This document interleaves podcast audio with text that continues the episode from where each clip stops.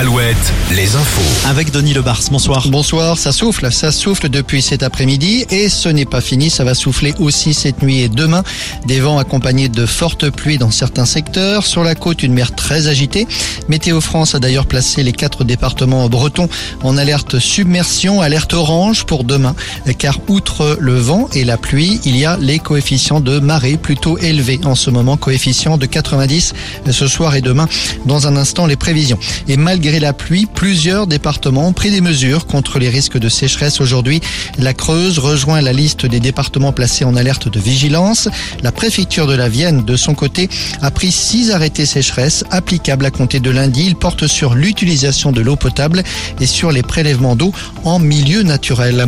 L'enquête sur Leslie et Kevin. Deux informations aujourd'hui. Une marche blanche annoncée pour ce week-end et les résultats d'analyse ADN. Morgan Juvin. Oui, les résultats d'ADN ont été dévoilés aujourd'hui.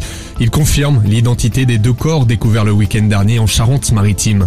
Même si cela ne faisait guère de doute, il faut passer par cette procédure.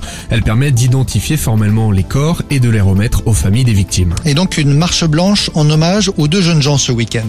Oui, elle devait être organisée initialement samedi à Niort, mais compte tenu des manifestations contre la réforme des retraites, le rendez-vous a été reporté à dimanche après-midi dans le centre de Niort. Cette initiative revient à des proches de la famille de Kevin. Précisons que la famille de Leslie n'a pas souhaité s'y associer. Merci Morgane. Dans les stations-service, quelques tensions dans certains secteurs en termes de ravitaillement. Dans le Grand Ouest, par exemple, plusieurs stations sont touchées par des pénuries partielles ou totales dans les agglomérations de Nantes, de Tours et du Mans notamment. À la SNCF, la grève continue. Le trafic restera impacté, perturbé demain sur les réseaux des TGV Atlantiques. On était à environ 33% aujourd'hui. On passe à 40% demain. Et donc 4 TGV sur 10 vont rouler. Dans les aéroports, 20% des vols annulés demain et ce week-end dans les aéroports de Nantes et de Bordeaux notamment. En Ukraine, une pluie de bombes ce matin, non pas seulement dans l'est du pays, mais sur l'ensemble du pays. Les Russes ont lancé des missiles sur les principales villes, y compris la capitale, Kiev, et y compris Lviv, la ville située à l'ouest du pays, près de la frontière polonaise.